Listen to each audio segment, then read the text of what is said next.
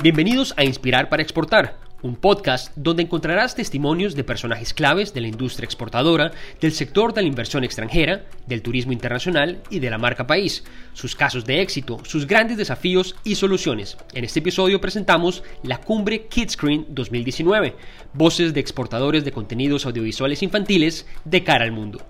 Recientemente se llevó a cabo en Miami Kids Screen 2019, la cumbre de contenidos audiovisuales infantiles más importante de los Estados Unidos. Allí las grandes marcas como Disney, Cartoon Network, Nickelodeon, Mattel, Discovery Kids, entre otros, se reúnen cada año para conocer las nuevas propuestas en el mercado. Camila Gómez, directora de Team Toon Studio, uno de los estudios de 2D más reconocidos internacionalmente, nos cuenta sus impresiones de esta cumbre. Ya la tercera oportunidad eh, de, la, de venir aquí a Kids Screen, eh, acompañados de ProColombia. Ha sido, creo yo, una experiencia maravillosa tener la oportunidad de estar tan cerca a gente tan importante, porque realmente aquí es donde están los decision makers y o los que tú necesitas para continuar el proyecto que tú llevas.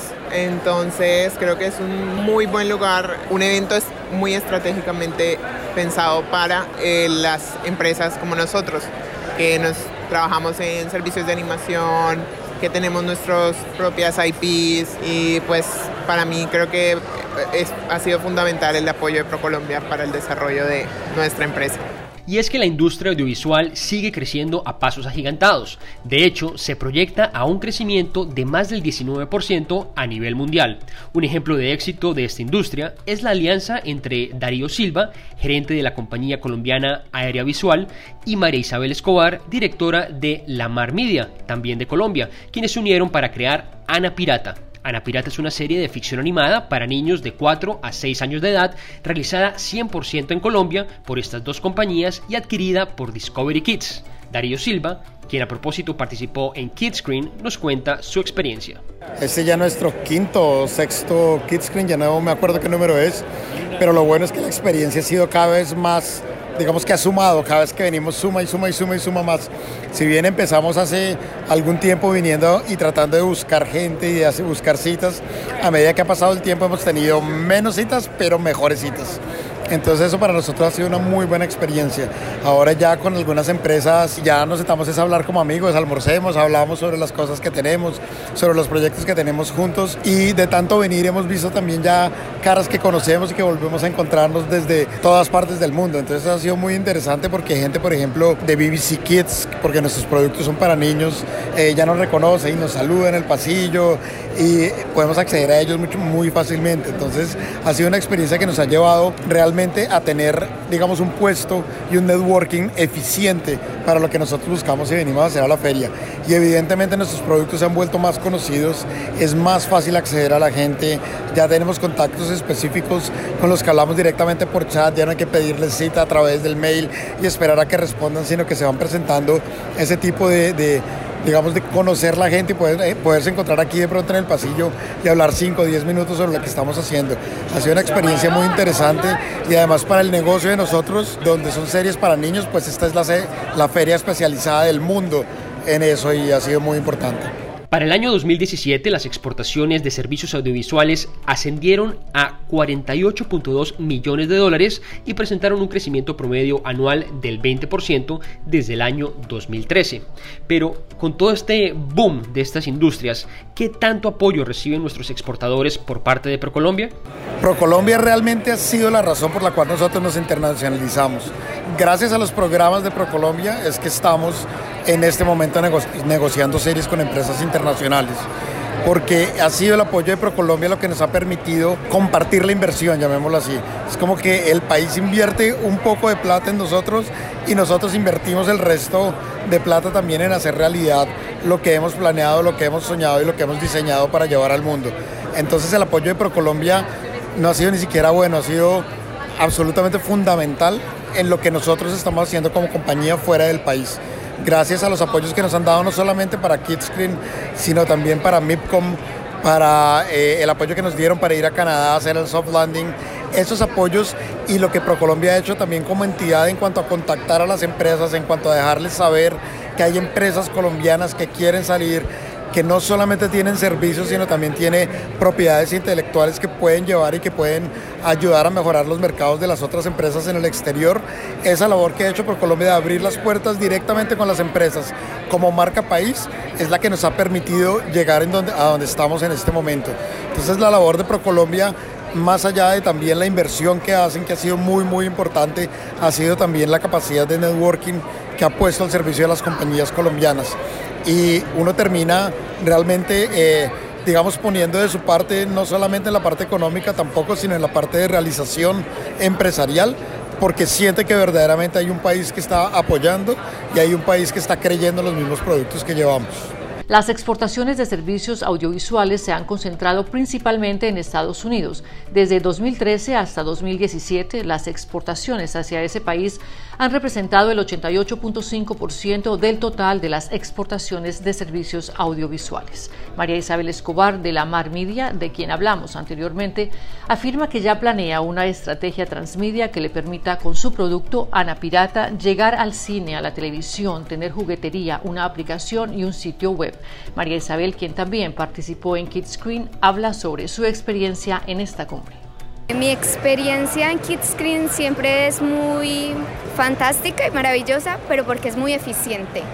Digamos que este es un mercado muy amigable para las empresas pequeñas y medianas e incluso para las empresas latinoamericanas, porque nos podemos acercar muy fácilmente a los grandes ejecutivos, que eso no pasa en otros mercados. Este mercado tiene una dinámica especial que posibilita que uno muy fácilmente se encuentre con ese posible coproductor, ese posible aliado, ese posible canal, ese posible cliente.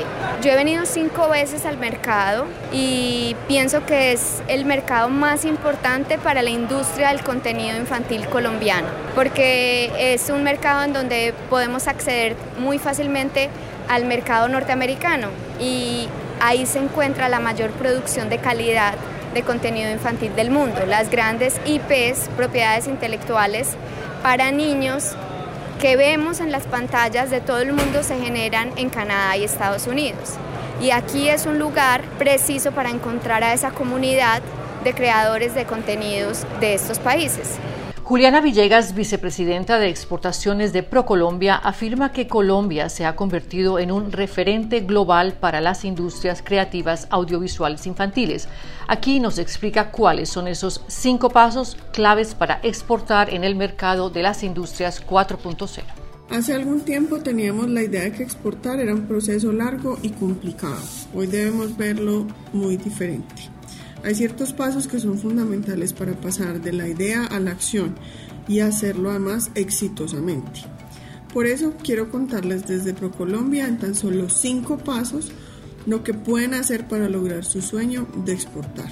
Lo primero que deben hacer es evaluar el potencial exportador. Conozcan muy bien su producto, tengan conocimientos claros de comercio exterior solo ofrezcan lo que están en capacidad de exportar de una forma estable y continua. Tengan presente todos los requisitos legales, administrativos y financieros que su empresa requiere. También será muy importante cumplir con estándares de calidad. En segundo lugar, se debe analizar el comportamiento del producto en el mercado internacional. Es fundamental que conozcan el arancel aduanero de los mercados a los cuales queremos llegar. Tercero, hay que revisar los requerimientos del mercado y del comprador. Es decir, hay que conocer las tendencias y lo que necesitan los consumidores en cuanto a calidad, empaques, contenidos y diseños, entre otras cosas. En cuarto lugar, es necesario revisar la logística y la distribución física internacional. Es decir, debemos revisar términos de negociación, logística de exportación de artículos perecederos, seguros de mercancía, transporte, simulador de costos del envío, lista de chequeo y empaques y embalajes. Y el paso final es la gestión comercial. Es muy importante que asistan a seminarios de capacitación, al programa de formación exportadora de ProColombia, participar en ferias, ruedas de negocios y por supuesto apoyarse en el equipo ProColombia que tiene todas las herramientas y un portafolio de servicios integral a toda su disposición. Antes de despedirnos, les contamos algunas razones adicionales a la hora de promover promocionar su producto con un potencial inversionista. Primero, tenga en cuenta el alto potencial creativo, nuestro talento humano y nuestra experiencia. Segundo, la diversidad geográfica. Tercero, los bajos costos de operación.